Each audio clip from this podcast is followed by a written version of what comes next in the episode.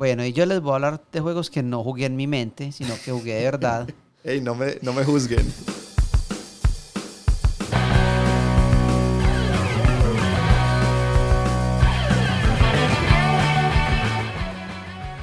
Este es el episodio 34 del podcast de la mesa, empacando el 2019. Como se acerca el fin de año, eh, nos pareció apropiado mirar hacia atrás y hacer un resumen de todo lo que los juegos y las experiencias lúdicas que hemos tenido nos han traído este año. Este es un episodio para recordar. Bienvenidos. Alejo, cuando quieras. Hola amigos y amigas, ¿cómo están? Aquí con ustedes en nuestro último episodio de este año. Yo soy Alejandro. Y yo soy Andrés, ¿qué tal? ¿Cómo les va? Eh, un poquito raro este episodio y pues de verdad es algo que habíamos como pensado estos últimos días porque es el último que vamos a ver este año, una manera como de cerrar y de dejarlos descansar por una- no mucho, unas, un par de semanas tal vez, algo Sí, así. pues es época como de, de vacaciones para muchas personas, de festividades y entendemos pues que es momento como de, de- de dedicarse a hacer otras cosas, como de estar en familia o estar de pronto reunido con haciendo otras actividades, entonces nosotros también vamos a estar en esas y Claro que pues sí. es, es también justo que todos descansemos. Y eso también significa que ah, es un tema que no va divorciado de los juegos de mesa, ¿cierto? Porque pues a época de ¿A qué, te familia... ¿A qué- a qué te referís? ¿A las fiestas? Sí, me refiero a que época de familia, época de tal vez ah, como compartir tiempo con los seres queridos y algo de lo que siempre hablamos nosotros con los juegos de mesa y algo a lo que siempre volvemos es esa cercanía que nos da con las personas que nos rodeamos, ¿cierto? Entonces, de pronto esta es una oportunidad para eso y de eso vamos a hablar un poco hoy. Sí, igual, pues cuando yo digo que vamos a salir a vacaciones o algo, no es vacaciones de los juegos de mesa, ¿cierto? Vamos a seguir jugando. Obvio, no. Eh, no les estamos diciendo que te- es una época para dejar de jugar, no. Antes es una época de pronto para atraer nuevos eh, adeptos al hobby. Sí, como claro. de demostrar este hobby a sus familiares, aprovechar las fiestas familiares para, para entre- lo que llaman por ahí, entre comillas, evangelizar, pero pues esta palabra me parece. Y, y esa, Andrés, esa no, eh, no anoté esta pregunta acá, pero es la primera que te quería hacer hoy. Eh, en estas vacaciones, ¿cuáles son tus planes que tienen que ver con juegos de mesa? ¿Qué tenés pensado hacer que tiene que ver con juegos de mesa? Eh, pues tengo varios juegos sin destapar Ajá. que por una u otra razón mm, no he podido sacar y, y llevar pues a la mesa. Sí. Entonces eh, mi objetivo es destapar tres juegos y jugarlos que no he podido porque no estaban en nuestra lista. Pues estas, estos últimos meses hemos estado muy llenos como de juegos Sí, definitivamente. em, eh, comisionados o algo así. Entonces ha sido difícil eh, traer juegos que yo eh, había comprado desde hace mucho tiempo. Y ahí, entonces ese es, ese es mi objetivo. Destapar y ya por lo menos no tener ningún juego sin jugar en mi, en mi biblioteca. Mm, un buen objetivo y ojalá que los que estén escuchando y pasen por ese mismo mal. eh, yo no soy uno de ellos. Miro acá de lado a mis juegos que no he destapado, pero Ujú. eh, definitivamente sí tu me Castles parece. of Burgundy que nunca será abierto. Eh, eh, ey, pues qué necesidad hay de abrirlo, Andrés. Acá hay uno. No, pero sabes que yo también tengo unos planes ah, de juegos de mesa muy, muy específicos estas vacaciones, este, este tiempo, pues. Eh, uno de ellos, y es uno muy emocionante porque pienso compartirlo con ustedes a través de estos días, pues en las próximas semanas que vienen, y es que me voy a dedicar a la pintura de miniaturas. Quiero pintar todas mis miniaturas de Cthulhu Wars. ¿Cuántas miniaturas son? Son como 80 y algo. Ok, buena suerte con eso, Alejo. Gracias por la buena suerte, pero sí lo voy a estar haciendo. Eh, ya tengo un espacio en la casa, ya puse a un lado las cosas que me voy a llevar de aquí a la mesa para mi casa, para estar trabajando en ello. Y es algo a lo que le voy a dedicar como al menos unas horas al día y pues tener como un horario muy bien para, para dedicarme a eso porque lo quiero hacer. En enero te voy a preguntar cuántas pintaste. Y en enero te voy a contar cuántas. cuántas. llevo pintadas. Eh, pero no, o sea, puede que la próxima, la próxima semana pues es Navidad y eso, entonces, pero sí me las voy a, las pienso llevar esta misma semana, todo, eh, para, para empezar muy pronto y es algo que quiero hacer, algo de lo que en realidad estoy muy emocionado. Hacía eh, varias semanas he estado pensando en eso, que no veo la hora de terminar trabajo, salir a vacaciones y poder hacer esto porque lo quiero lograr. Esa es una. Y mi otro plan es introducir a, la a mi familia, con quien estoy compartiendo ya más tiempo, juegos de mesa. Porque tuve una muy buena experiencia con ellos, mostrándoles cositas muy sencillas lentamente y respondieron de una manera muy positiva y me ha gustado mucho. Entonces todos me han dicho como, hey, vení, eh, esos días de Navidad trae un juego que podamos jugar todos, trae más cosas. Entonces los veo como emocionados, entonces les he estado mostrando cosas que les han gustado. Para mi familia todavía es, es difícil eh, acercarse a los juegos de mesa sin cierta versión, pues sin pensar. Ellos todavía piensan que los juegos van a ser muy complejos, que no van a poder con las reglas. Yo he intentado decírselos de todas las maneras posibles, pero es difícil, aunque ya tengo uno que otro juego identificado que estaré llevando a las diferentes reuniones familiares de este fin de año para ver si puedo empezar a captar más seguidores. Sí, lo que yo hago es que me pongo a jugar con alguien y ellos ven y les interesa y se van sentando y así los he ido como introduciendo a esto y me ha ido bien. Entonces quiero como tener esa, usar esa oportunidad para jugar más con ellos. Es algo que quiero hacer estas vacaciones. Entonces eso es como mis planes lúdicos, por decirlo así. Muy chévere. Sí, es algo que me tiene muy contento. Y pues mira que es algo, son planes lúdicos que no necesariamente son jugar. Exacto. De pronto es, estas épocas también puede ser como sacar un ratico para organizar tu ludoteca o tu biblioteca, ¿cierto? Darle un nuevo orden, de pronto encontrarle, si tienes una, una ludoteca muy grande, de pronto mirar cuáles son esos juegos que has que llevas mucho tiempo mm, como ignorando y de pronto entonces si los pones como dicen como se dice en inglés en el top shelf pues si lo pones en la en la en el anaquel de superior superior de pronto entonces va a haber, esos juegos van a haber más rotación en tu mesa en el 2020. Entonces puede ser un periodo también para, no solamente para jugar, sino para, para de pronto mirar cómo, eh, cómo estás llevando pues tu hobby. Sí, como una limpieza de, de, aprovechar pues como estas fiestas y todo. Sí, es una buena idea. Yo he estado pensando mucho como en tener un mejor eh, sistema para para llevar como cuenta de mis juegos, los que estoy jugando, los que no estoy jugando suficiente. Una de las cosas que voy a empezar a hacer en el nuevo año es utilizar el app que vos has estado usando. Yo ya llevo un año usándolo. Pues en enero cumplo, yo arranqué el primero de enero a usar la, la, aplicación de Board Game Stats. de eso hablaremos en, el, en, en, algún episodio de enero de 2020, porque quiero dar pues como un recuento de de cómo ha sido mi experiencia, pero de verdad es muy chévere y muy gratificante usarlo. Y yo ahorita que vi que la estaba usando, es una de las cosas pues, que tenía pensado es que lo quiero empezar a usar desde el primero de enero, eh, porque he visto que ustedes la usan y, y le veo como un propósito real y una utilidad eh, tangible, entonces lo quiero hacer. Una de cosas. Bueno, eh, ¿Qué tal? ¿Qué te parece, Andy, si, si hablamos un poco con de los comentarios sobre nuestro último episodio de podcast que fue sobre los juegos y la tecnología? Exacto, en el episodio 33 estuvimos hablando sobre cómo la tecnología permea nuestro hobby, a veces para bien o a veces para mal. Exacto. Y miramos como ciertos puntos de vista o diferentes ángulos, pues desde donde mirar la tecnología. Sí, el día de hoy, en lugar de leerles un comentario de alguien en particular, lo que hice es que vi, quiero hablar como de la tendencia que, es, que existió en esos comentarios y todos fueron por el mismo muchos, lado. muchos comentarios. Se habló mucho, o sea, una cosa que, que se dijo eh, y que pues fue como, como un acuerdo de todos los que comentaron y de las personas con quienes pudimos hablar de esto en persona, fue que es un tema polémico, empezando por ahí, ¿cierto? Porque sí es un poco contradictorio, nosotros hablamos de, de el, el, este aspecto unplugged de los juegos de mesa, sin embargo, dedicamos un episodio a esto de la tecnología y pues hablamos de sus beneficios también, ¿cierto? Eh, entonces hay opiniones que reflejan pues bastante purismo y una conexión muy personal con estos aspectos análogos de los juegos de mesa. Eso se vio en general. Nosotros también empezamos eso hasta cierto punto, aunque yo creo que estamos de acuerdo los dos con que no creemos que nada sea sagrado. Es decir, o sea, está ahí, si funciona, si está bien. Pues para nosotros. Para nosotros, para nosotros dos. Sin embargo, y, los comentarios que hicieron que van en contra de eso, muy respetables y con los que estamos de acuerdo también.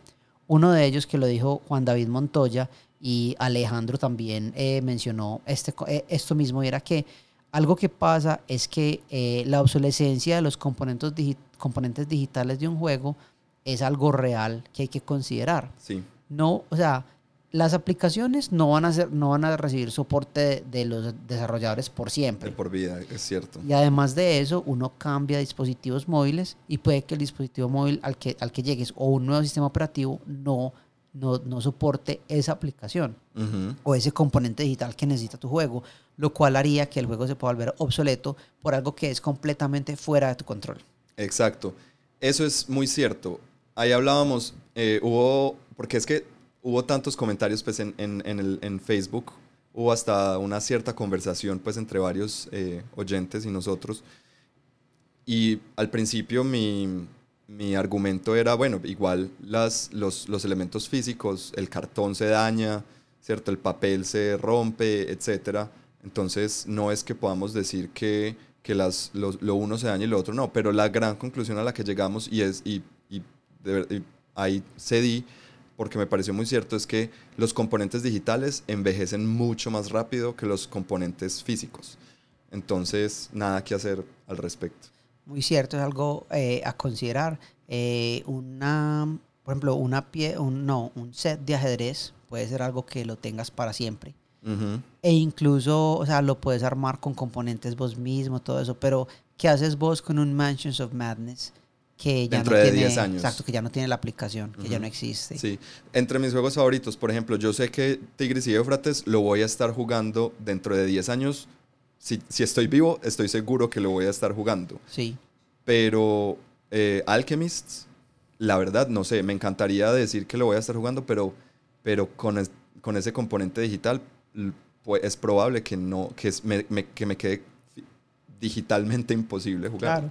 Entonces, yo, yo mirando eso, pues sí hago como una reflexión y me doy cuenta que en realidad, o sea, esa, ese- eso que decías ahora- que permea nuestro hobby, eh, mira que crea un nuevo set de limitaciones que no teníamos antes. Es cierto.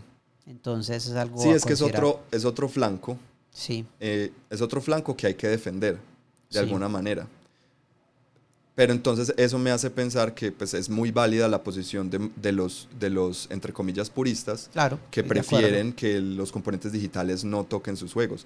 Es muy, pues no, no lo critico. Claro, porque nosotros tal vez, o sea, es que uno lo puede mirar, como decías, flancos diferentes, de diferentes lugares. O sea, si, si los contenidos de alta tecnología hacen que la experiencia de juego sea más inmersiva, mejor o eh, innovativa, lo que sea, pues obviamente uno piensa en eso y uno dice, wow, sí, eh, acepto, eh, all for it, lo que Ujú. sea, ¿cierto? Pero cuando hablamos de, cuando empezamos a pensar en esas otras cosas que al principio no son tan aparentes, nos damos cuenta que sí hay desventajas considerables. Ujú, Es diría verdad. yo. Sí. Bueno, eso es todo en cuanto a los juegos y la tecnología. Eso fue como el comentario más general, eso fue de lo que más hablaron. Sí, les ah, bueno, em, Mateo Caicedo, nuestro corresponsal en Noruega, que nos escribe, escribe blog sobre, em, sobre miniaturas y todo lo que tiene que ver con el mundo de las miniaturas. Si no han leído eh, sus posts, vayan a la mesa.club y leanlos, es muy chévere como él escribe. Y él me decía que hay un concepto muy chévere en videojuegos, pues, o en la parte digital por lo menos, o los videojuegos, y es la transparencia, ¿cierto? Sí. Mientras que un juego de mesa tiene que ser completamente transparente, todo el- todos sabemos todas las reglas y todos, ah, si hay cosas escondidas, por lo menos todos sabemos que ese mazo escondido existe o que ese resultado escondido existe. Sí. Los juegos de video o en últimas la tecnología puede traer un poco de, de esa no transparencia Sí. o, o obfuscación de elementos del juego, Ajá. como lo hace XCOM o como lo hace Mansions of Madness, ¿cierto? Sí. que puede ser interesante también a contrapeso de esto que estábamos diciendo. Si les parece esta una conversación interesante, vayan y escuchen, y, pues, y no han escuchado el episodio 33, péguenle una, un- un- Una una escuchada. escuchada. a eso, porque de verdad que hay mucho tema de qué hablar ahí. Excelente. Bueno, noticias. ¿Qué noticias me traes, Alejo?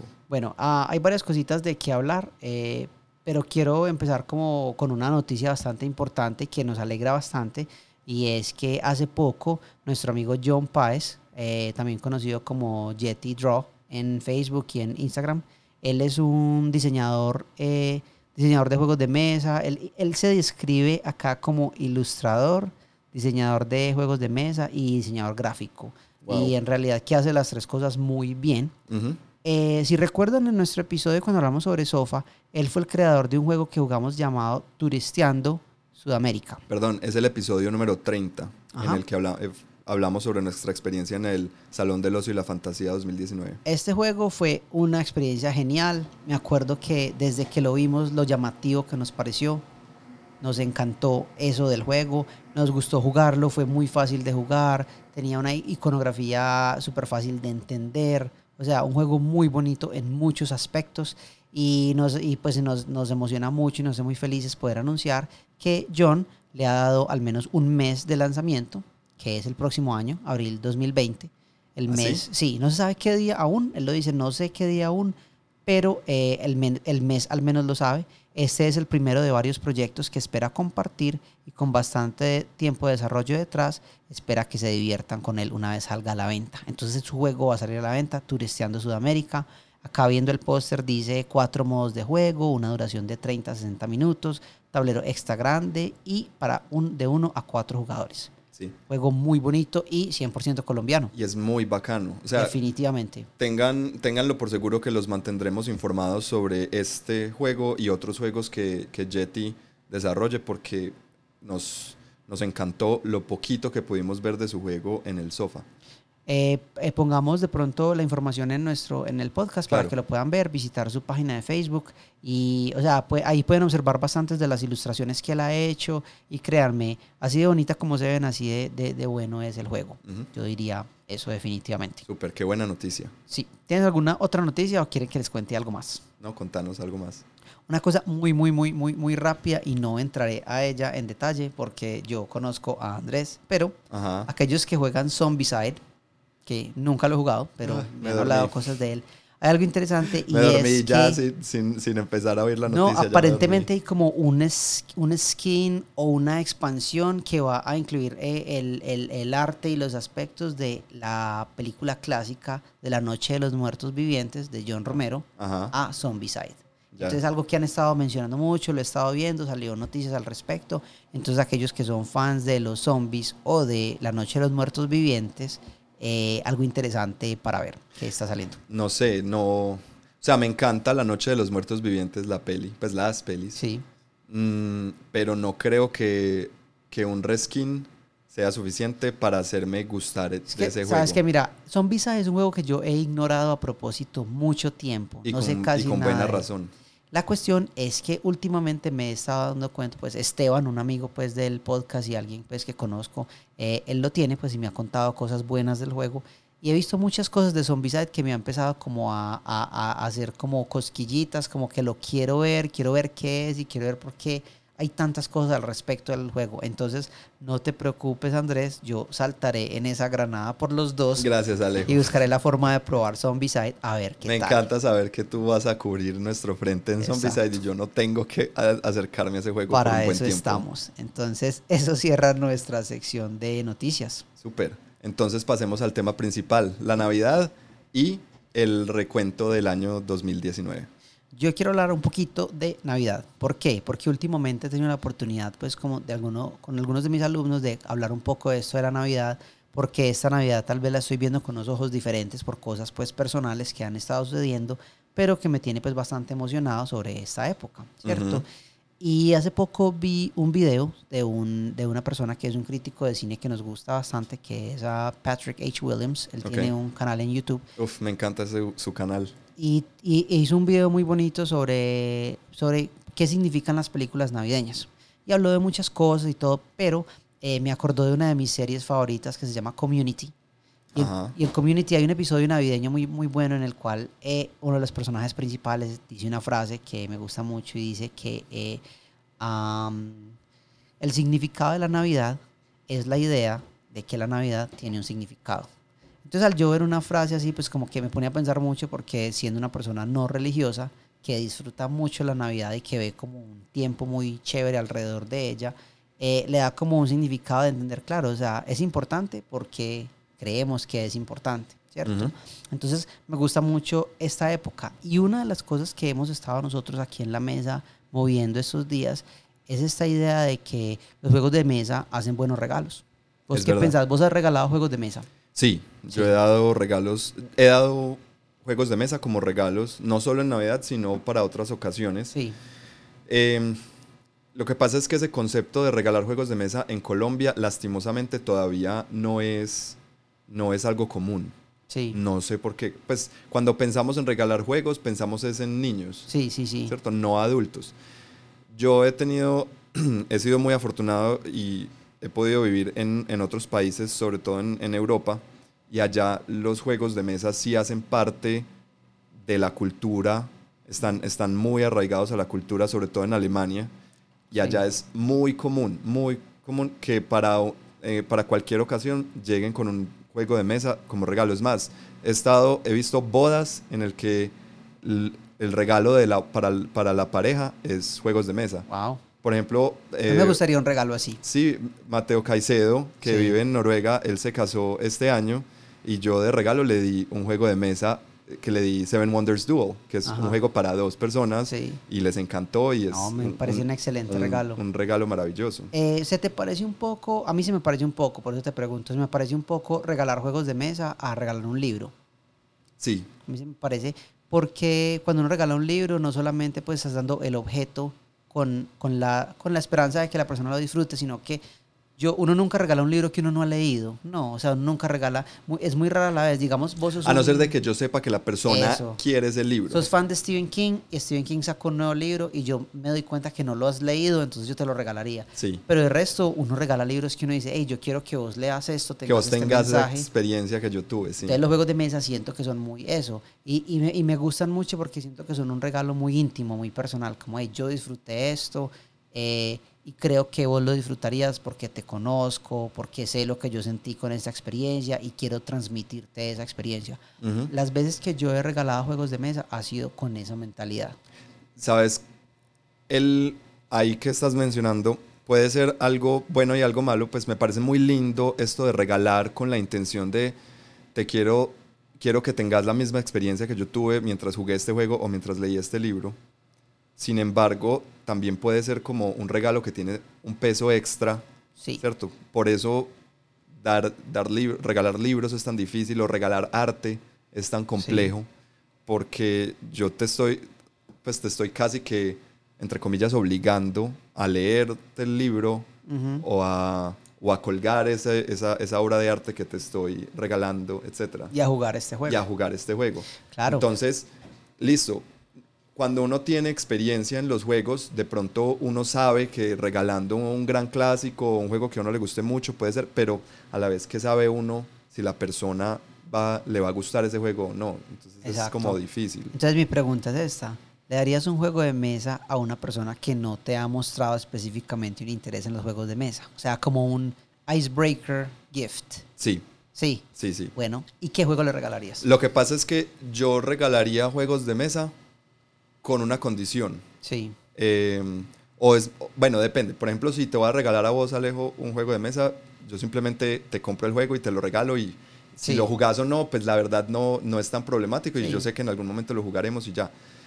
Pero si es alguien que no juega, ¿cierto? Si es como la pregunta que me estás haciendo, como a, un, a, un, alguien nuevo en el, en el hobby, yo le regalaría un juego como con un vale, por así decirlo, como eh, vale para que cuadremos una noche y yo te, ah, yo te enseño a jugar el juego. Exacto. ¿cierto? Entonces yo regalaría uno de mis juegos favoritos, algún, no sé, regalaría un Carcassonne, regalaría un Castles of Burgundy, regalaría un Sewer Pirates, pero con ese vale de, hey, eh, llámame y cuadramos una noche, no, no te sentes a leer, porque eh, eso es lo que más agobia a las personas, como de pronto tenerse que sentar a leer el libro de reglas, como despreocúpate que yo te voy a yo te voy a explicar cómo, cómo jugarlo. Entonces a alguien nuevo le regalarías uno, un juego que para vos sea uno de tus favoritos y se lo enseñarías a jugar. Sí. Esa parte de enseñárselo a jugar yo definitivamente la trataría de hacer en lo, en lo, en lo probable. No lo había pensado en esa manera, pero sí. Pero yo en lugar de regalarle un juego que para mí sea bueno, yo le, yo le regalaría algo que yo sé que, es, que, que tiene como una aceptación general bastante alta. Ya. Como por ejemplo un Dixit. Okay. Un juego que Dixit es un juego muy fácil de explicar y es que yo nunca he visto una persona que se siente a jugar Dixit y después de la primera ronda estén aburridos. Es verdad. los ve como que se emocionan, como que ay, ya probablemente, qué Probablemente haya gente que no le guste, pero, pero en el 98% de los casos, diría yo. Eh, yo, iría con un, con un Dixit, iría pronto con un, con un Q o un Sushi Go, esos juegos que son, son light, pero que, porque es que cuando estás regalando un juego de mesa hay que tener en cuenta algo yo no se lo estoy dando solo a esa persona, sino a las otras tres personas con las que lo va a compartir. Y si no es una persona que está en mi círculo social inmediato, de que, que, me conocen y saben que yo juego juegos de mesa, de pronto va a ser uno de esos regalos que va a terminar pues como tristemente por ahí puesto y ya, y eso sería muy, muy triste, pienso yo. Lo único es que sí me da un poco de miedo aquí en Colombia regalar juegos de mesa por eso que te digo, por, por el peso extra que lleva el juego, ¿cierto? Como por, te estoy regalando un juego, entonces también te, te estoy obligando. En, en, Europa no está mal visto eso, acá de pronto sí, no sé, o, o, simplemente no hay la costumbre, la verdad, no lo sé. Bueno, ¿y qué tal una persona que, por ejemplo, sepas que es fan de algo, de un fandom, alguien, un fan de Harry Potter, de Juegos de Tronos, o de, o de Tolkien, o de vampiros, o de... Eh, irías, o sea, ¿crees que sería bueno regalarle al, un juego de mesa basado en el aspecto temático de él?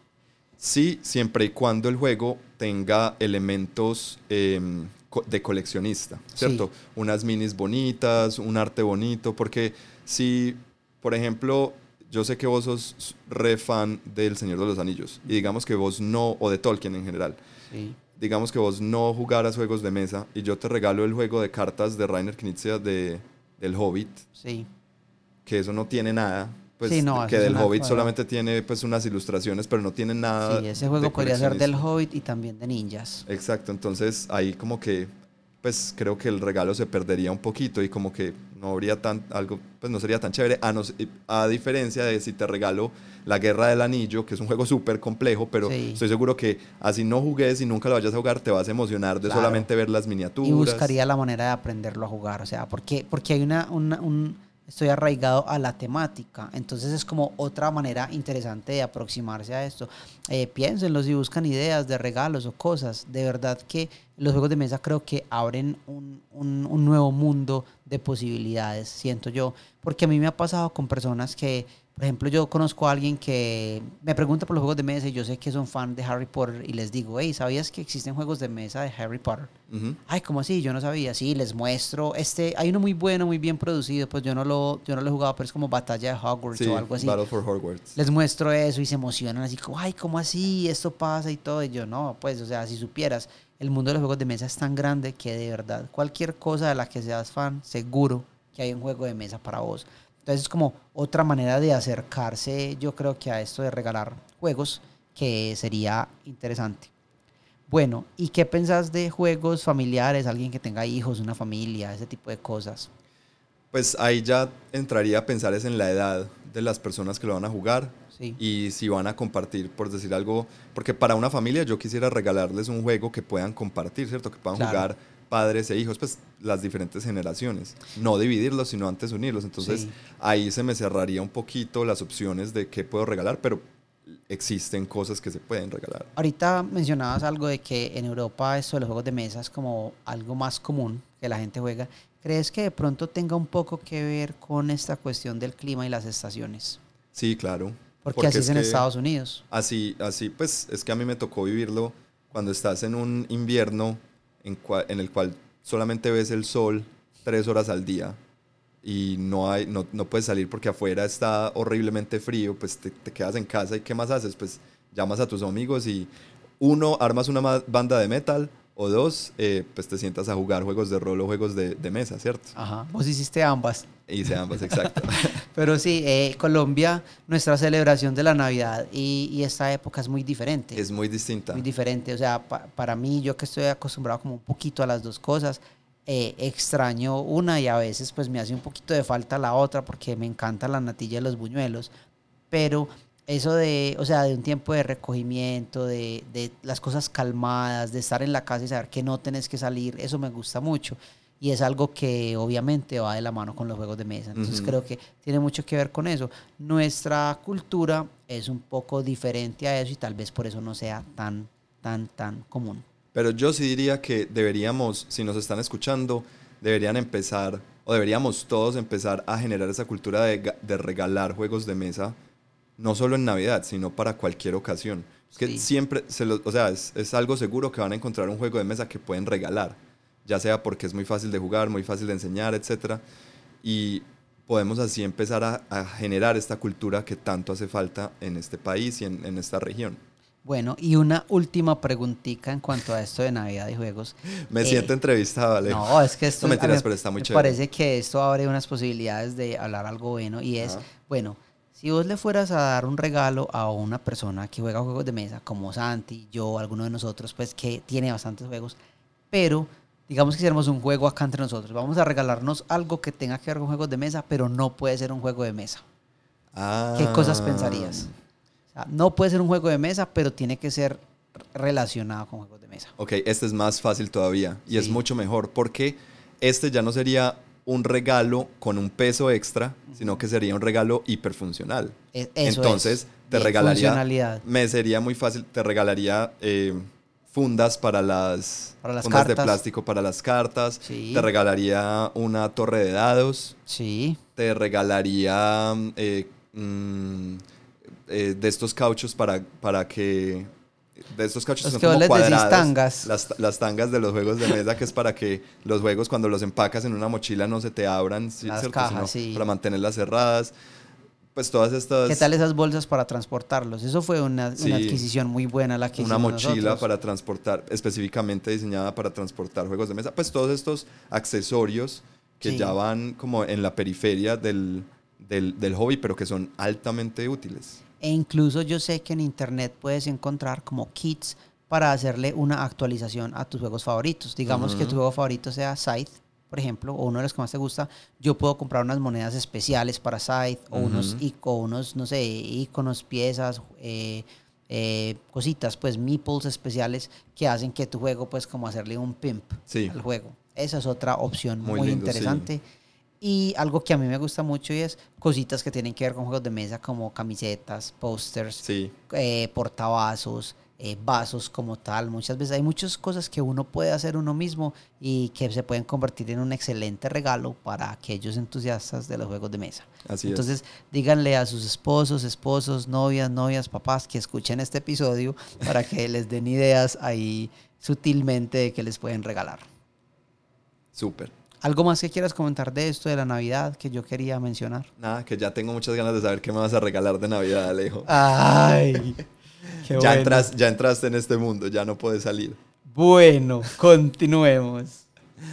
Para el la segunda parte del episodio queríamos hablar un poco de, eh, ya que se está acabando el año, mirar hacia atrás y recordar qué fue el 2019 para la mesa. Eso es, aparte de la Navidad, no es solo, o para mí pues, no es solo eh, regalos, aunque los regalos me parecen muy chéveres, pues yo Sí. no voy a decir que no, me parece muy rico que me regalen cosas en Navidad.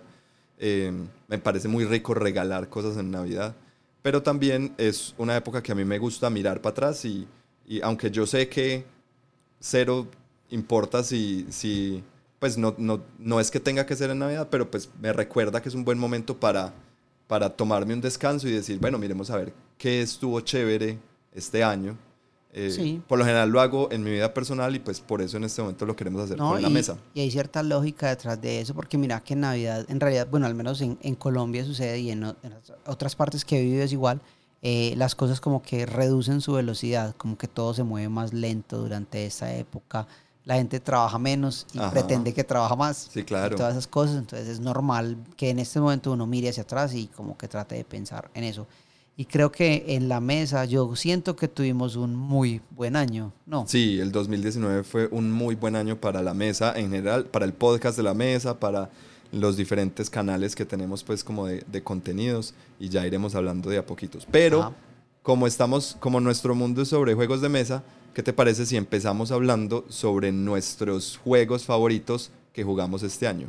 Dale. Y una, una pequeña anotación, ojo, vamos a hablar en este momento de los mejores juegos que jugamos este Exacto. año. No necesariamente que salieron este año, sino Exacto, de pueden lo ser que- juegos viejos. de lo que tuvimos la oportunidad de jugar, que es lo mejor. Hay unos premios muy interesantes que ha- se hacen en, no me acuerdo cómo se llaman, en Board Game Geek los, los, los publican mucho y es, a fin- por ejemplo, hace poquito salió, a, a finales de 2019, premian los mejores juegos de 2018. Ajá. Y así, siempre lo premian eh, los juegos de un año atrás, porque precisamente como es tan difícil de mantenerse a Sí. la par con los juegos, ellos dicen, uno necesita, en este momento para poder jugar todos esos juegos, uno necesita mínimo un año Un para año. poder estar. Es verdad. Entonces, algunos juegos que vamos a mencionar acá salieron este año, pero la mayoría no, simplemente nos gustó mucho jugarlo este año y pues altamente recomendados. Dale. Entonces, eh, a- empiezo. Empezá, sí. Voy a pasar, eh, pues hagamos un, un recuento rápido, pero chévere. Uno de los juegos que más me gustaron este año eh, fue Teotihuacán. Excelente. Teotihuacán, City of Gods o Ciudad de Dioses, un juego con temática eh, mesoamericana Ajá. en la cual estás construyendo una pirámide. Muy La bonito, muy interesante. sí, de. Teotihuacán, bien lindo, una producción impecable, con una rejugabilidad muy buena. Y uno puede ganar puntos por todos lados. Sí, pero es un juego muy pesado, es difícil de jugar, es complejo, pero si, si te gustan los juegos complejos, eh, creo que Teotihuacán es una buena opción para tener. Eh, acaba de eh, salió hace poquito una expansión que todavía no la tengo, la tengo que comprar. Eh, ¿Uno vos, uno yo o contamos los suyos primero? Todo- yo, Dale. déjame yo todo, terminar. Dale. Eh, luego tengo aquí un par de juegos eh, que me gustaron mucho porque su factor innovador me hicieron repensar muchas cosas de los juegos de mesa. El Sí. primero, Keyforge, Sí, este juego de, este sí es de 2019, este juego de, de Richard Garfield, sí. conocido pues por, por King of Tokyo para nosotros en el mundo de los juegos de mesa, que es un juego muy famoso, o em, Magic the Gathering para los que juegan estos juegos de cartas coleccionables. Él sacó este otro juego, es todavía no sé si se llama un juego de cartas coleccionables o no, no sé. Keyforge es no es mi juego favorito, no me pareció no me pareció así pues un Sí. super juego, pero me pareció supremamente innovador y creo Sí, que tiene exacto. un potencial enorme. O sea, yo no quisiera desanimar a la persona que está intentando hacer Ujú. estas cosas y que funcionen. ¿Sí me entienden? Sí, creo que es lo mismo que, aunque mentiras, yo no sé cómo, cómo habrá sido Magic cuando salió, pero me imagino que, que igual no fue como la, la gran cosa, pues me imagino que fue innovador, pero todavía le faltaba, pero miremos cómo está Magic en este momento. Creo que Keyforge tiene todo el potencial para hacer otro Magic the Gathering. Sí. Eh, es una manera muy diferente de, de diseñar y de, sobre todo, de distribuir los juegos. Definitivamente, sí. Estoy Eh, de acuerdo. Entonces, pues si les llama la atención los juegos de cartas coleccionables, péguenle una ojeada a Keyforge.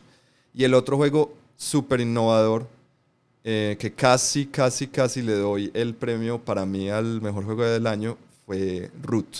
Ajá. ¿cierto? Excelente juego. Me encantó juego- las veces que lo jugué. Lo jugaría mil veces más. Lo he jugado por ahí cinco o seis veces, no me canso de jugarlo. Me parece un juego, cada vez que lo juego es diferente. Me, la, es, es un juego completamente asimétrico, completamente...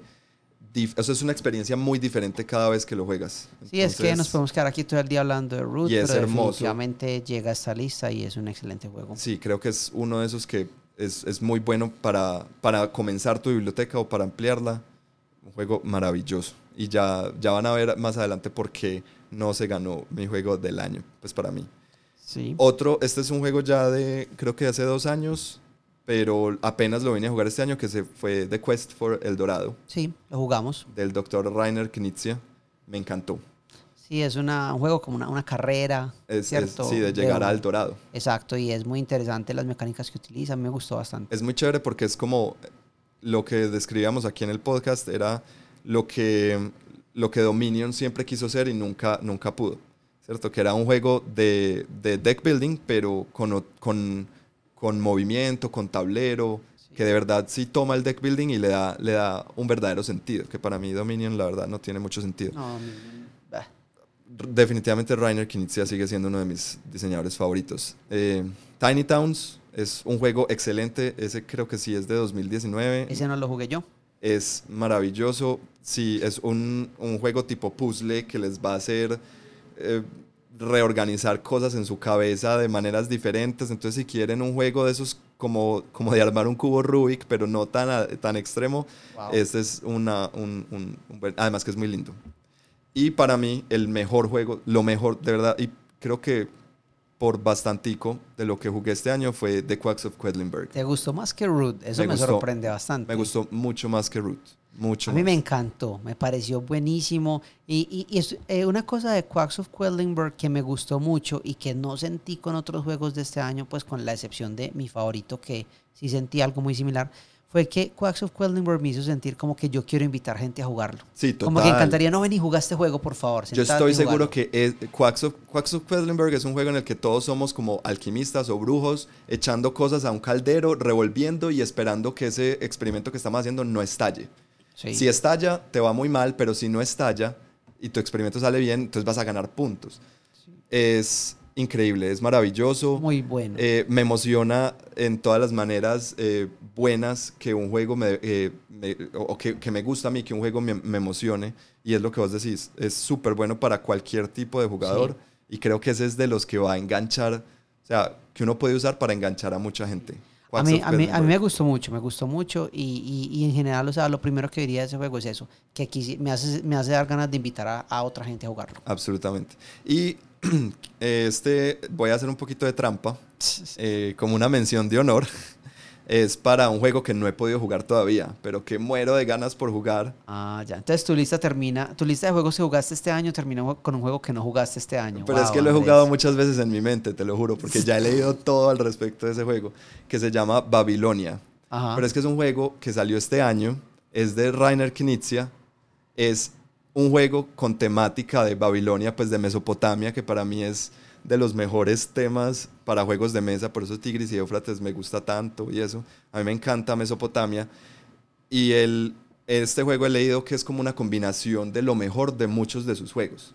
Esos se lo critican para bien y para mal. Hay mucha Sí. gente que está diciendo como, no, pues qué bobada, es un juego que simplemente reimplementa una mecánica de este, una mecánica de este y una mecánica... Yo no le veo ningún problema a eso. Sí. Me parece súper buena idea. Es jugar con tus fortalezas, ¿no? Exacto. Y, pero todavía no tiene distribución en, en las Américas. Ah, o sea que no existe, Andrés, no existe. Pero maldita sea, ya lo he jugado en mi mente, Ah, te lo juro. ok, qué Entonces no veo la hora de tenerlo y creo que de pronto me toca actualizar esta, esta lista. Bueno, y yo les voy a hablar de juegos que no jugué en mi mente, sino que jugué de verdad. Ey, no me, no me juzguen. Y empecemos por un juego que eh, Andrés me, me, me introdujo a él y pues fue un juego que él trajo a la mesa y me encantó y es Dinosaur Island. Pues es como todo en un paquete, o sea, es lo mejor. O sea, si te gustan los dinosaurios, Miami, Los ochentas. eh, o sea, ese es el juego para ti porque si es como, imagínense si Jurassic Park fuera en Miami en los 80, eso es, eso es. Ese es Dinosaur Island. Eh, excelente, o sea, el juego es un juego eh, en el cual cada jugador tiene como un pequeño Jurassic Park, ¿cierto? Cada uno tiene un, un parque jurásico, pues con tus propios dinosaurios, tienes, los nombres son distintos, todo. Eh, y, Ojo, no es el juego de Jurassic Park porque No, no, no, no. es licencia, no es una licencia de Jurassic Park. No, es como Jurassic Park, pues Sí. algo así. Eh, no es licencia de Jurassic Park, muy importante decir eso, pero es tal cual. Cada uno tiene su parque jurásico. Eh, tú traes dinosaurios, entre más peligrosos y más grandes y todo, más puntos te dan. Mientras más pero, carnívoros sean, sí. exacto, pero más posibilidad hay de que se coman a tus turistas. Lo que me gusta de este juego es que pues se comen turistas y business as usual. Normal. Ah, bueno, hoy se Eso comieron cinco. Ah, listo, normal. Barramos todo que hay que abrir mañana. Eso Eso me es- encanta, es súper gringo juego. ese juego. Me gustó mucho, muy divertido, eh, muy bonito, o sea, todos los aspectos, todo Una lo bueno de un juego. Excelente producción. Lo único que yo le critico a ese juego es que es muy difícil de guardar en la caja. O sea, tiene muchas cosas y la caja es muy pequeña y uno se embala para Guardando volver a guardar todos esos todo. triceratops. Entonces, sí, pero bueno. Bueno. Es de esos juegos que me encantaría que me regalaran el kit de upgrade que estabas hablando ahorita. Sí. Porque venden. Es porque- el kit de upgrade, una bolsa. No, lo que pasa es que en, en es- el, el juego trae, o sea, cuando uno genera un, un dinosaurio nuevo por medio de ADN, el, el el- los, los meeples de dinosaurios que trae son triceratops, Todos. pero para, para cualquier tipo de dinosaurio. Exacto. Venden el kit que es, venden los, los brontosaurios, los T-Rex, Ah, los, los wow. no sé qué, entonces uno puede poner No sabía los que eso, son. qué Es una cosa netamente estética, pero le agregaría sí, demasiado al Porque juego. eso es un poquito decepcionante del juego, que todos los dinosaurios son triceratops meeples. Ajá. Pues, bueno, eso. Sí. Listo. Eh, vamos a saltar este, porque lo voy a decir al final. porque-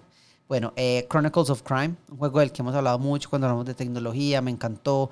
eh, un juego sobre eh, resolver crímenes, ya lo hemos mencionado acá. Es un grupo de, de investigadores de. Pues, en el episodio 33 hablamos bastante de él. Sí, y, y usa la tecnología, usa una app, o sea, buenísimo. Sí. Me gustó mucho, me gustó mucho la experiencia. Es uno de esos que me, me, me, me impactó, por, tiene un factor innovador bastante alto. Eso me gustó. Es uno de esos juegos que a mí me gusta como, como para sorprender a alguien que no sabe mucho de juegos de mesa, como mira, esto también lo jugamos acá y, y yo sé que lo, lo innovador del juego pues llamaría mucho la atención. Sí. Listo, continuemos con Cthulhu Wars, un juego que no pensé que iba a tener porque cuando lo vi que salió me parecía tan costoso, tan Es grande. como de todo. 2015 ese juego, creo. Sí, claro, eh, 2016 creo. Ok. Y, y la cosa, yo pensé como, bueno, no, no lo iba a tener, pero como yo ya conté en otro episodio, tuve una oportunidad de comprarlo, lo hice y no me arrepiento.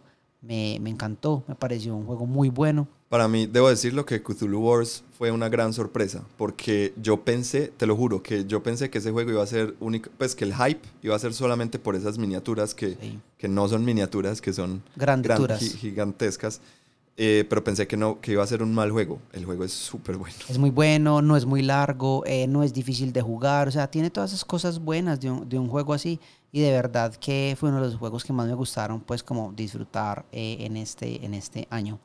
Otro es Hell Hydra. Ujú. Hell Hydra eh, me encantó porque pues es uno de los juegos de, de- de deducción social Deducción social. sí. eh, más interesantes que he jugado. Pues es de esos juegos que toman la mecánica de Werewolf y le agregan varias cosas y lo mejoran. Exacto. No, me encanta el hecho de que pues todos tienen un propósito, todos tienen un poder Perdón, no de Werewolf, estoy equivocado. De, de- de Resistance, quiero decir. Eh, hay una misión en común, sin embargo, pues, o sea, cuando, cuando demuestras que eres el traidor, también tienes un rol en el juego. eh, no simplemente porque eres el traidor, entonces ya te van a sacar del juego, no, tienes, sigues influye- influyendo en el resultado.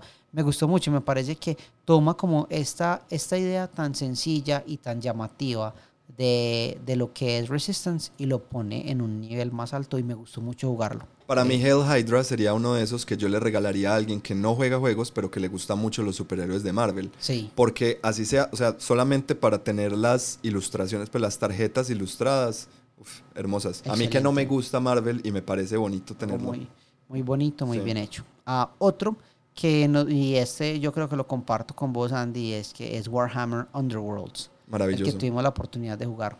Me, me encantó, fue como mi primer juego de Warhammer, yo nunca había jugado otros. Una gran sorpresa de, de Games Workshop, que es una empresa que se dedica a hacer juegos de miniaturas, netamente, o hasta hace poco netamente de miniaturas, y empezó a sacar sus propios juegos de mesa.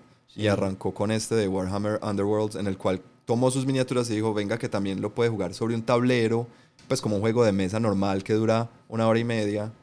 No, es que yo creo que Warhammer. Underworld es, es la solución perfecta para aquellos que queremos meter los piecitos a la laguna de miniaturas sin tirarnos a nadar completamente Sí, y gastar todo nuestro dinero en miniaturas. Entonces creo eso. Eh, y otro, que fue uno de los últimos que hemos jugado acá, que lo jugamos en nuestro aniversario, y fue Werewolf Legacy, que me gustó bastante. Yo lo jugué pues desde el punto de vista del narrador. A mí me encantó la experiencia.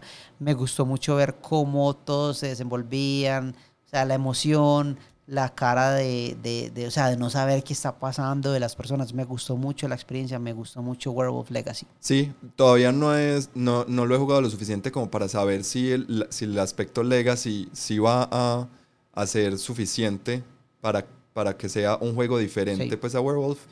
Pero es chévere, me Estoy gustó. contento con él, vamos a ver Sí. qué pasa cuando lo terminemos de jugar. Y dejé de último mi juego favorito de este año, yo creo, que es Wingspan. Sí, Es el juego que más me gustó este año. qué chévere. Sí, sí. Por todo, no solo, o sea, el juego y todo lo que hay Y alrededor. ese sí es de él. 2019. Sí, eh, y to- todo lo que hay alrededor de él, o sea, eh, el- la producción del juego, el juego, lo que es, también lo que simboliza, pues sería, Sí. diría mentiras si no les dijera, pues, que, que me siento un poco sesgado, pues, por nuestro, pues, porque esas personas son personas allegadas a nosotros y que hemos estado ahí hablando con ellos de muchas cosas y que vemos la proyección de hacia dónde va el juego.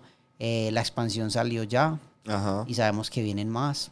Entonces muy emocionante, pero dejando eso Ya sabemos lado- un poco de las próximas Ajá, expansiones. y no podemos contar, desgraciadamente. Pero, eh, o sea, digo que en todos los aspectos me gustó mucho el juego, muy bien producido, me encanta la temática, me encanta cómo jugarlo y me encanta cuando introduzco, pues, cómo puedo introducir personas nuevas al hobby a través de este juego que a pesar de que es un poco pesado, siento que también es amigable para esos jugadores si uno está ahí con ellos y creo que los hace sentir como, wow, jugué un juego pesado y lo entendí y me divertí. Entonces, Wingspan yo creo que fue mi juego favorito. Además de una temática que nos tomó a todos por sorpresa. Sí, para bien. definitivamente. Pues a mí siempre, yo nunca me hubiera imaginado un juego de, de ornitología, pero la verdad, pues nunca, nunca le hubiera dicho que no. Pero no, Exacto. no, nunca se me hubiera ocurrido, antes de Wingspan, nunca se me hubiera ocurrido un juego de, de ir, de salir a ver pajaritos, pero me encantó esa manera de, de demostrarnos que- que... pues miren que hoy en día, en 2019, todavía se puede innovar solamente en temática, puedes innovar mucho. No, y mira que con Tapestry yo creo que esta es una empresa muy sólida, no, en las cosas que saca. Stone Games. Sí. Sí. Entonces siento eso y esos son mis... A mí lo que, de lo que más me gusta de Wingspan es que se lo puedo mostrar a gente que ha jugado juegos de mesa, ¿cierto? Pero me encanta que se lo puedo mostrar, lo jugamos, es un juego complejo, no sé cuántas, es muy bonito, una producción excelente y después puedo decir, hey, y fue ilustrado por dos, eh, dos mujeres de aquí de Medellín, Sí, definitivamente. muy talentosas. Entonces, sí, creo que hay cierto sesgo, pero no me importa que haya ese sesgo, pues me parece chévere. Sí, es que, o sea, eso no se puede eliminar, es lo que es, ¿no? Claro, Y esa es mi lista de los juegos. súper. Esos son los míos de este año. Hay que ver, eh, sería chévere para finales de, me estoy adelantando un poco, pero para finales de 2020, mirar a ver cómo estos juegos que estamos haciendo aquí, highlight, ver cómo envejecen, ¿cierto? Sí, sería interesante. Uno puede hacer ya, yo creo que ya ciertas proyecciones a, a algunos de ellos, porque hay unos de acá de esta lista que yo diría que bueno que le sacaran expansiones, que bueno ver más de este juego. eh, Yo te puedo asegurar que Keyforge nunca más lo voy a volver a jugar, posiblemente no. pero te puedo asegurar que Tristemente The no. Quacks of Quedlinburg con seguridad lo voy a, lo voy a jugar bastante. Y, y yo, y yo te digo que yo, o sea, yo estas expa- expansiones de Wingspan las quiero, las quiero ver, me gustaría Claro. como tenerlas. Es que es un juego que ya uno solamente quiere solo por coleccionar esas sí, cartas es tan que son bonitas. muy bonitas. Sí. Bueno, Bueno, sigamos con mirando hacia atrás y remembrando un poquito sobre, hagamos un pequeño resumen de lo que fue el podcast de la mesa en 2019. Sí. Para aquellos que de pronto empezaron a escucharnos a finales de este año o que de pronto llevan solamente algunos episodios eh, Sí. eh, escuchados, quisimos hacer una pequeña lista de lo que para nosotros es eh, unos episodios muy chéveres que Sí. nos gustan mucho y que de pronto, si no lo han oído, eh, pueden ir y, y- y oírlos porque de verdad que se los recomendamos. O si ya los oyeron, de pronto darle una segunda oída y es, es chévere como recordar eso. sí, definitivamente. Entonces yo quiero empezar con, como empezamos este año, es que 2019 lo empezamos muy Full farra. full farra, que fue eh, el episodio 10 y 11, que fue el episodio sobre juegos colombianos parte 1 y parte 2, donde tuvimos a Javier Velázquez como invitado especial en el podcast. Sí, y yo creo que este juego iría de la mano con Este uno juego, de los... este eh, episodio. perdón, este episodio iría de la mano con uno de los últimos que hicimos, que fue el de Sofa. Sí, Porque volvimos otra vez a retomar esa temática de los juegos de acá, los juegos de... de y, y- y ver pues que muchas de las cosas que hablamos con Javier, luego en Sofa, volvimos a, a- a revisitar esas ideas y, y otra vez a, a tenerlas en cuenta. Y, y a mi Sofa, pues lo que me gustó de Sofa fue el- los juegos de acá. Eso, eso fue. sí. Pero Entonces- eh, de este episodio es muy chévere porque Javier nos cuenta em, cómo fue su experiencia para volverse un... Pues, o para armar su empresa de juegos de mesa aquí en Colombia. Es una, es- su historia es bastante chévere, sobre todo el que ha, podido, eh, que ha tenido como experiencias que no muchos hemos, hemos tenido, como exponer un juego en Essen, eh, que tu juego lo reseñe Tom Basel de, de Dice Tower en, en- en Estados Unidos. Entonces él, él tiene ciertos milestones que No, es que que- no mucha gente puede decir es que, que, tiene en, en Latinoamérica. Ni Javier siquiera. pavimentó una carretera que para nosotros hoy en día es mucho más fácil de Claro. seguir. O sea, definitivamente muchas de las cosas que nosotros hacemos y ahora que tuvimos esta experiencia de estar creando un juego nosotros, Ujú. eh, yo creo que muchas de las cosas que aprendimos por hablar con Javier, por esas conversaciones con él, yo siento que a mí personalmente me ayudaron mucho. Claro. Y yo sé que a vos también. Y, y a esto de lo que la mesa está tratando de hacer, yo creo que Javier es una persona que ha abierto ese camino para muchos de nosotros acá. Entonces por eso esos dos episodios altamente recomendados. definitivamente. Eh, otro episodio, pues ya lo mencionamos acá, y bueno, es el, de, el episodio de Viendo Pajaritos, el episodio 15, con Ana María Martínez y Natalia Rojas, las ilustradoras de Wingspan. Hace poco viste que hablaron de eso en un post en Facebook. Sí, claro. Alguien mencionó que, ay, ¿por qué no hemos comentado esto? ¿Cómo así? Esto, esto, ¿Sabían ustedes que estas chicas son de Medellín? Y alguien de una le contestó, ¿cómo así que no? Mira que en la mesa lo comentaron, se habló acá, todo, todo, todo. Y fue, fue bastante interesante ver eso, me gustó mucho. Es un episodio, a mí me parece, yo lo, o sea, lo he oído varias veces porque Sí. la historia de estas dos mujeres me parece súper bonita. Sí. Eh, además que el episodio creo que logró captar ese, ese, es- ese se puede sentir esa, esa amistad que hay entre Ana María y Natalia y cómo las dos eh, eh, eh, empezaron y le, y le, han metido el alma y el corazón a este juego. Entonces es un episodio, ah, para mí es muy bonito, lo siento muy, muy cercano y me encantó haber podido compartir con ellas grabando ese episodio y me encanta que ese episodio esté disponible para poderlo ir varias veces porque es una historia bien linda. Creo que ese episodio es como la esencia de lo que es la mesa. No, no solo son los juegos, porque recuerde, o sea, es algo que nosotros siempre hacemos énfasis cuando la gente me dice, ay, ¿ustedes qué hacen? Eh, hacen reviews, hablan de un juego, los juegan, y yo, siempre pienso, no, yo trato de creer que hacemos más. Claro. Que pensamos como, no, no solo es eso, sino que también hay gente detrás de los juegos, hay cultura detrás de los juegos. Hay sociedad. Hay, hay experiencias, exacto. Hay, hay un montón de, de cosas que se convierten en, en, en no sé, como rituales y, y, cosas a las que nos acostumbramos detrás de estos juegos. Entonces, ese episodio creo que captura eso. El episodio 15.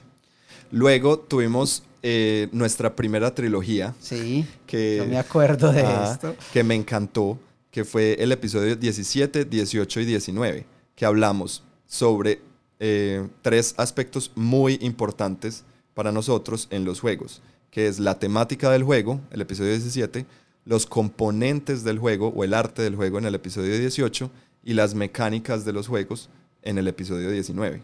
Y decidimos, primero, pues quisimos hacerlo en una trilogía porque queríamos hacer un episodio hablar sobre qué era lo que nosotros buscábamos en un juego. Pues cuando estábamos viendo un juego, eh, cuando queríamos ver si nos gustaba, si no nos gustaba, pues qué era lo que le mirábamos a un juego. Sí. Y empezamos a, hacer recuento de cosas y dijimos, uy, Alejo, pues, o, dijimos, no, sabes que no, no nos va a alcanzar el tiempo en un episodio. Y ahí fue cuando dijimos, hagamos una trilogía. Sí, eh, la primera. y salió muy chévere nos ha ido bien con eso de las trilogías. Luego lo dijimos, pero sí, este me gustó mucho. Y sabes que esas tres cosas, temática, componentes y mecánicas, son cosas que yo uso casi todos los días cuando le hablo a gente sobre juegos de mesa, porque me parece que es indispensable entender muy bien esos tres conceptos.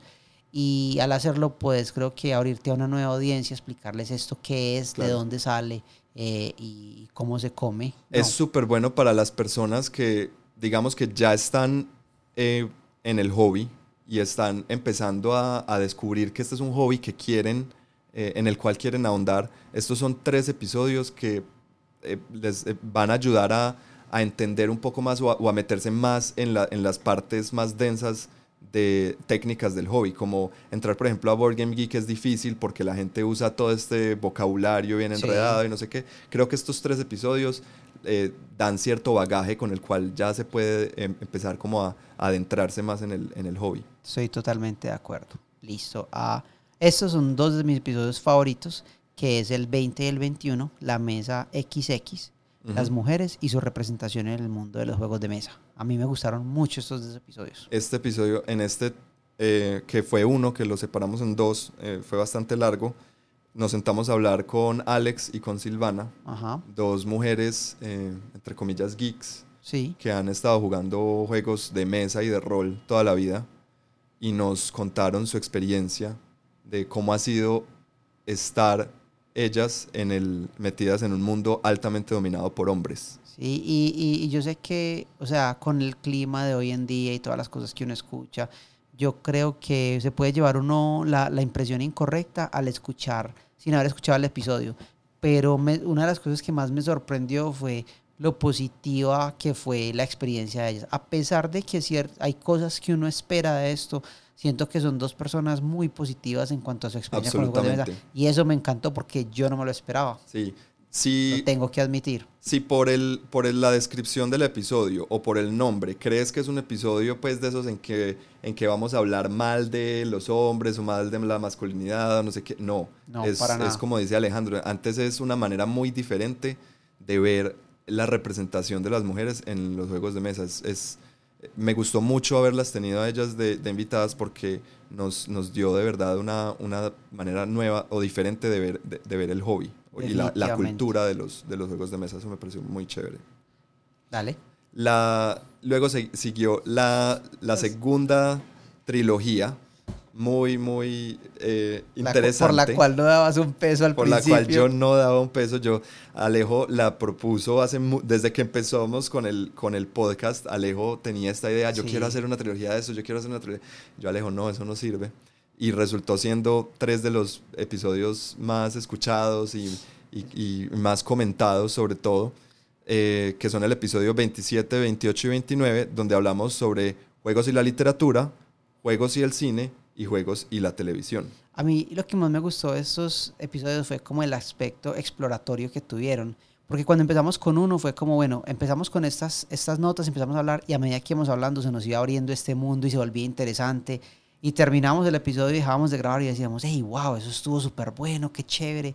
Y el que siguió fue así y así. Eso me gustó mucho esa trilogía que fue muy emocionante para nosotros y que de verdad dio mucho de qué hablar. O sea, Sí. Hubo muchos intercambios de conversaciones con, con oyentes y todo durante esta trilogía que me gustaron bastante. Sobre todo, ¿sabes qué fue lo que más me gustó? Cuando nos hicieron caer en cuenta de mucho, porque en cada uno de los episodios revisábamos, por ejemplo, en juegos y literatura, cuáles libros han sido adaptados a juegos y viceversa. Lo mismo con el cine y con la televisión. Y me encantaba cuando, pues porque nosotros nos sentábamos y le pensábamos y hacíamos la lista de lo que nosotros conocíamos.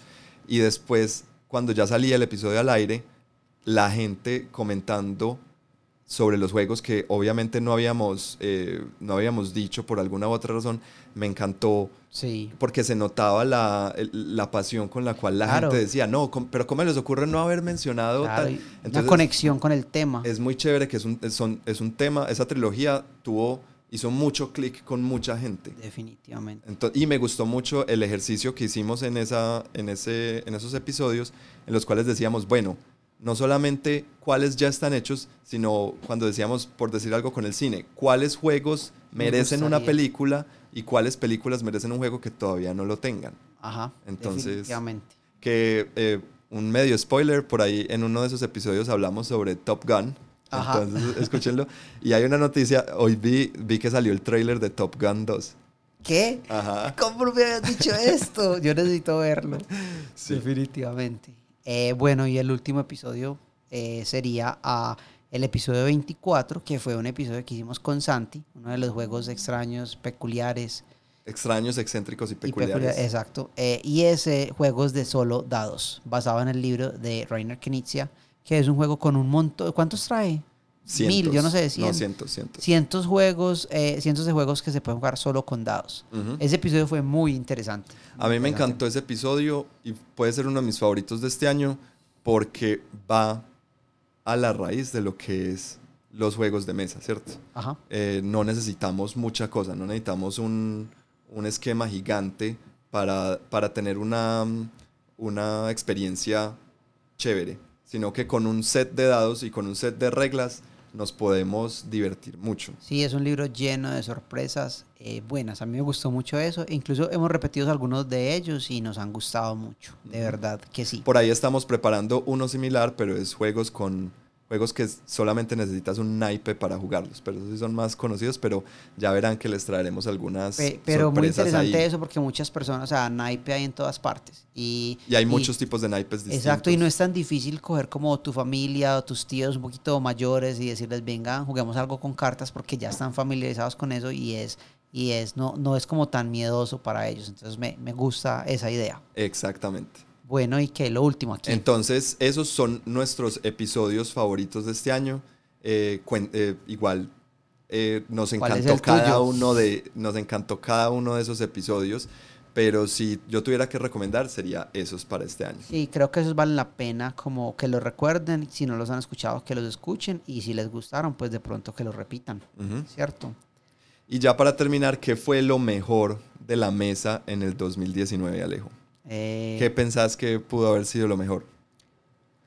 eh, a ver, yo diría que, bueno, una de las cosas es que este año hicimos 26 episodios del podcast. Eso, 26 episodios del, del podcast son 52 semanas en un año, ¿cierto? Ajá. O sea que eh, muy juiciosos. Estuvimos muy juiciosos. Una de las mejores cosas. Sí, de- de porque eso fue eso. Eso fue, fue un reto que nos pusimos. Ha sido muy difícil, pero ha sido muy chévere seguir trabajando y tener esta constancia de, de sacar un episodio cada dos semanas.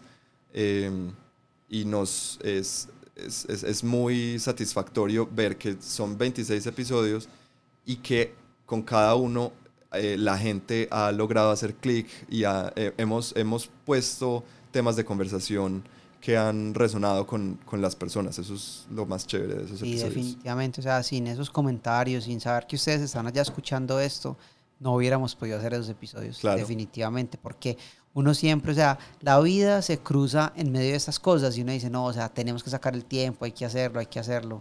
Y definitivamente, o sea, valió la pena. Sí. A mí me encantó. eh, este año arrancamos como en marzo. Bueno, en marzo más o menos tuvimos un. un, eh, pudimos asistir a una cosa que se llama el Global Game Jam. Ajá. ¿Te acordás del Global Game Jam? Obviamente estaba esperando al próximo Global Game En Jam. el cual fueron. El, el Global Game Jam fueron 48 horas. En el cual se les da. Pues es como un, un fin de semana y el viernes por la noche. Y eso es un, un fin de semana en todo el mundo. Sí. Es, es- es un evento mundial. Aquí lo hacen en la Universidad Pontificia Bolivariana en Medellín. Por si quieren participar, ya les voy a decir- hablar un poquito más de eso. Y es el viernes por la noche, el comité organizador del Global Game Jam pone un tema Ajá. y luego se les da 48 horas a las personas para eh, crear y diseñar y desarrollar un juego. Juego. Puede ser juego de video, puede ser juego de mesa, juego como tú lo quieras eh, Cuando- interpretar. Cuando nosotros fuimos, yo no sabía que también podía ser un juego de mesa. Y, Y, es que allá, eso fue una gran sorpresa. allá nos encontramos con un grupo haciendo un juego de mesa. Y ahí Andrés me prometió que el próximo año nosotros íbamos a concursar. Entonces, por favor, ayúdenme a presionarlo y recuérdenle eso cada vez que puedan, que Y- vamos. Si les gustó lo del Game Jam, les, les anuncio que vamos a estar en el Global Game Jam de 2020, por lo menos cubriéndolo con la, con Y la mesa, participando también. Que se va a dar el 31 de enero, primero y 2 de febrero. Entonces, eh, busquen lo que, si no es en Medellín, ya saben dónde, en la Universidad Pontificia Bolivariana lo, lo van, lo van, a, van a ser los hosts, los anfitriones, pero estoy seguro que en muchas ciudades de donde nos estén escuchando van a hacer eh, estos- este evento porque es muy famoso. Entonces busquen lo que, si les interesa esto del diseño de juegos, eh, diseño de juegos de mesa o de video, de lo que sea, es una buena manera de obligarse a hacerlo, porque muchas veces muchos tenemos ideas y decimos, ay, sí, yo tengo una, como yo que tengo esta idea de un juego de mesa que llevo siete años desarrollándola, pero pues nunca he hecho nada, pero uno tener esa presión, ese deadline de 48 horas va a hacer que, que por lo menos adelantes esa idea que tienes solamente en papel, porque tienes que entregar algo, tienes, o sea, tienes que tener un, integra- en- entregable al final. Entonces Eh. los, los invito a que participen. Otro acontecimiento fue el Grand Tournament de Warhammer, que sucedió acá en Medellín y nosotros cubrimos. eh, y fue pues algo genial en todos los aspectos. De verdad que nos gustó mucho ser parte de eso, nos gustó la organización. Yo siempre que paso por esa calle me acuerdo de lo chévere que fueron esos días y de lo bacano que sería volver, porque me gustó mucho. Y era como, o sea, yo me sentía como un niño en un parque de Absolutamente. ver todas Era esas, Disney World. miniaturas, o sea, yo era feliz. O sea, piensen, yo, yo era feliz de ir y ni siquiera estaba jugando nada. Yo iba a verlos jugar, a ver las miniaturas, a tomar fotos, a estar ahí. O sea, me encantó eso. Sí, fue una experiencia muy grata. Me encantó ver la comunidad colombiana de, de, este, de este hobby de, de miniaturas y también pude ver, vino gente de- del exterior y fue muy chévere pues, verlos participando. Este año, el, el, perdón, en el 2020 el Grand Tournament va a ser en Barranquilla. Eh, ya les traeremos más información al respecto por si quieren participar o si quieren ir a mirar nomás, porque es un evento que, como dice Alejo, vale la pena, así sea solamente ir a mirar Sí. a ojear porque es espectacular. Pues uno, es, es- e- ese, ese, ese hobby se deja disfrutar de muchos ángulos, es muy chévere. Sí, genial. Eh, yo tuve la oportunidad de, o bueno, tuvimos la Tuvimos oportunidad, la oportunidad. De, de participar en el torneo de Carcassonne, en el torneo nacional de Carcassonne. Lo que pasa es que Ale- eh, Andrés fue, eh, pasó a la segunda ronda que era como nacional, Ajá, ¿cierto? sí. Nosotros- yo jugué en el regional. Los y- dos, Alejo y yo estuvimos en, el, en, el, en las eliminatorias Sí. del- en los regionales de Carcassonne y luego yo pude ir a, a participar en, las, en, los, en, en el torneo nacional de Carcassonne en Bogotá, en el cual me acribillaron y me volvieron Pero te acribilló el campeón, ¿no? Sí. Eso es algo bueno. Pero me sacaron desde la primera ronda. Pero fue el campeón. Que, de- por cierto, a, a- a- a raíz de ese torneo, de, de la participación de los dos en ese torneo, hicimos un episodio Sí. sobre si nosotros jugamos a ganar o no. El episodio se llama Jugando a ganar. Por ahí Sí, está, para que fue- lo busquen. Fue algo muy chévere. Es, es muy chévere ver que ya se están haciendo estos torneos, porque los que ganan este torneo eh, nacional se los llevan a competir al torneo eh, mundial en Alemania. Alemania. Entonces es muy bacano porque eso es una manera también de generar cultura de juegos de mesa en el país. Definitivamente, sí, tiene muchas ventajas. Eh, bueno, otro evento, yo creo que fue como el- este sería el evento más grande al que participamos este año, como la mesa, que fue el SOFA 2019, que fue en Bogotá. El Salón del Ocio y la Fantasía 2019 en Bogotá. Estuvimos allá dos días y fue una experiencia genial. O sea, ver tantas cosas, ver tanta gente, tantos juegos, tanto. O sea, es que en serio nos quedaron cosas al, al final. O sea, ya no teníamos el tiempo de sentarnos a hablar con otras personas que estaban como promoviendo otro tipo de iniciativas. Vimos una persona haciendo un juego de cartas muy parecido a Magic. Vimos un juego de mesa que estaba súper eh, sobreprodu- una sobreproducción en, en todos los aspectos, pues las camisetas, los, las- El arte. sí, una cosa así. y de mecánicas no tenían No todavía había nada. nada todavía, pero no les diremos cuáles ni nada porque vamos a dar la oportunidad de ver si los vemos este año o qué El, son. el próximo año. Eh, eso, el próximo año. Entonces, eso me gustó mucho, pero pues, o sea, Sofa fue wow. Yo nunca había ido al, al sofá, a, a esta convención, pero me encantó. Me pareció una experiencia maravillosa. Eh, hay, como, como lo dice el nombre, es Salón del Ocio y la Fantasía. No es solamente de juegos de mesa, sino de todo tipo de juegos y de todo tipo de, de, de fandoms, como decíamos Sí. ahorita. Entonces es muy chévere porque es ir a ver a la gente que le, que le, le gasta mucho entusiasmo a su, a su, Cosplay. a su cosplay, a su disfraz. Es, es, es un sitio donde va la gente muy apasionada a las cosas. Y en juegos de mesa es muy chévere, hubo un pabellón entero sobre juegos de mesa colombianos o de juegos de mesa en Colombia, Sí. donde allá le agradecemos mucho a Debir, que fue los que nos dieron el espacio para participar en la, en la feria. Y allá pudimos, allá fue que conocimos a los, a los chicos de Juana Games. Bueno, no, no precisamente en ese pabellón, pero allá en el sofá conocimos a los chicos de Juana Games, que hicimos videos sobre sus, sobre sus juegos.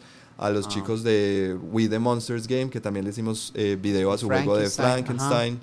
Em, También a John Páez, que lo mencioné al principio del podcast hoy, John que Páez. fue el creador de este juego Turisteando eh, Sudamérica. Ajá. Otro pues excelente eh, juego pues que tuvimos la, la- la oportunidad de, de jugar allá y a pesar de que pues el juego todavía no estaba terminado y no pudimos como traernos la copia con nosotros, eh, pues sí lo jugamos allá. Y el otro juego que sí le hicimos un video también fue este juego de Spell Arena, Exacto. el de los maguitos. De Puppeteer. Games. Y Puppeteers tenía un muy buen stand, muy organizado, unos juegos súper amigables, una gente súper querida y nos hicieron sentir como en casa cuando llegamos allá. Yo, a, a Puppeteer Games es de esas, de esas empresas que yo voy a estar eh, muy pendiente durante, el durante el 2020. Quiero tener a, a los chicos de Puppeteer Games aquí como invitados en el podcast. Eh, si me están escuchando, los voy a planillar, créanme, porque Ajá. esa es una empresa que va a dar mucho de qué hablar en cuanto a juegos de mesa en Colombia y en Latinoamérica, estoy seguro, porque nos sorprendió con dos juegos que nos mostraron allá, que fue Spell Arena, que le hicimos video, y King of the Ring, Ajá. que ese todavía no le hemos hecho el video, eh, pero son juegos muy buenos y créanme que es, es una empresa y son juegos de los que van a oír en los próximos años. Definitivamente. Eh, bueno, ¿qué más? Otro aspecto, otro milestone que tuvimos que me encantó fue el lanzamiento de, la, de nuestra página web, lamesa.club, que Definitivamente. inicialmente sí. arrancamos únicamente con redes sociales y todo, y siempre queríamos como unificar todo el contenido en un solo lugar, y fue muy chévere lograrlo, todavía está pues obviamente ahí, y nos encanta eh, tener ese sitio que reúna todo lo que es la mesa. ¿cierto? Sí, Porque nos podemos hablar, nos podemos comunicar de muchas maneras, por YouTube, por Instagram, por Pero Facebook es como la casa virtual de la mesa. pero sí, es, y es, es muy lindo cuando nos dejan comentarios allá, cuando nos hablan sobre la página, etcétera. Es un sitio bastante bonito. Eh, otra, otro logro de este año fue lograr mil likes en Facebook. Eh, Yay. Y, y yo hablaba de eso esta semana y pues yo sé que tal vez no suene como en un, gra- un gran número en, una, en un país donde ya estamos acostumbrados a todas estas estrellas pues de, de las redes sociales, eh, no todas positivas, pero definitivamente personas que eso.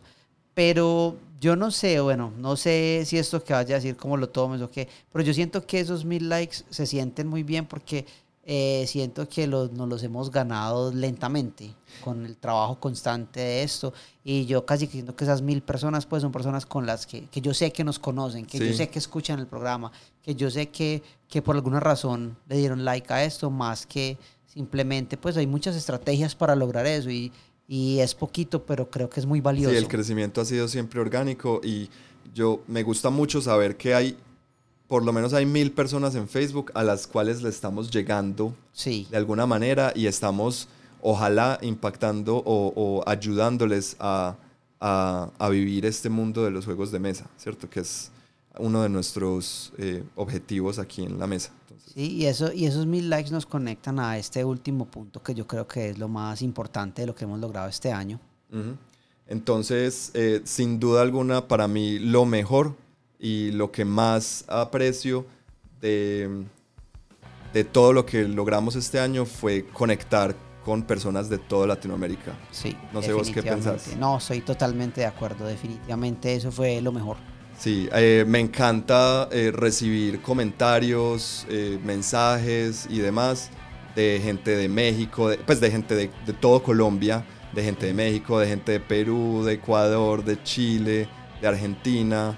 Saber que tenemos gente súper pendiente en muchas partes, eh, eso me, me- me encanta porque le da sentido a todo esto que hacemos, a esto de Sí. reunirnos cada tanto y sentarnos a grabar. Si no es por gente que esté ahí escuchándonos, pues esto no tiene ninguna, no tiene ni pies ni cabeza. Entonces, de verdad que estamos supremamente agradecidos con todos ustedes por seguirnos y por estar pendientes siempre de todo lo que les estamos brindando, porque se siente, ¿cierto? Sí, Lo- lo- definitivamente. nos encanta que nos nos encanta que nos corrijan en los episodios cuando cometemos errores, que nos digan porque todo eso nos ayuda a nosotros a mejorar. Entonces, gracias por por estar pendientes porque es lo que siempre dicen, si si te están corrigiendo es porque están poniendo atención. Definitivamente. Entonces, sí. eso me encanta. Me encanta eh, recibir esa energía de ustedes. Y con esto les deseamos una feliz Navidad, unas felices fiestas Ajá. Y un feliz fin de año. Ah, los esperamos que nos acompañen en el 2020 con un montón de cosas que tenemos. Claro, porque se vienen muchas cosas, entonces estén pendientes porque la mesa en el 2020 llega con muchas cosas. Y regresamos cuando, Andrés, en unas dos semanas, tres semanas. Sí, vamos a tomarnos un descanso y espérennos por allá en los primeros días de enero eh, Ah. con lo que va a ser la mesa 2020. Aunque no vamos a estar del todo por fuera, ahí estaremos en nuestras redes sociales, nos pueden comentar, mandar cosas, van a ver nuestras fotografías y sabrán que estamos muy activos como siempre. Así es. Entonces, sin más, yo soy Andrés Yo soy Alejandro, y nos vemos en una próxima. chao. Chao.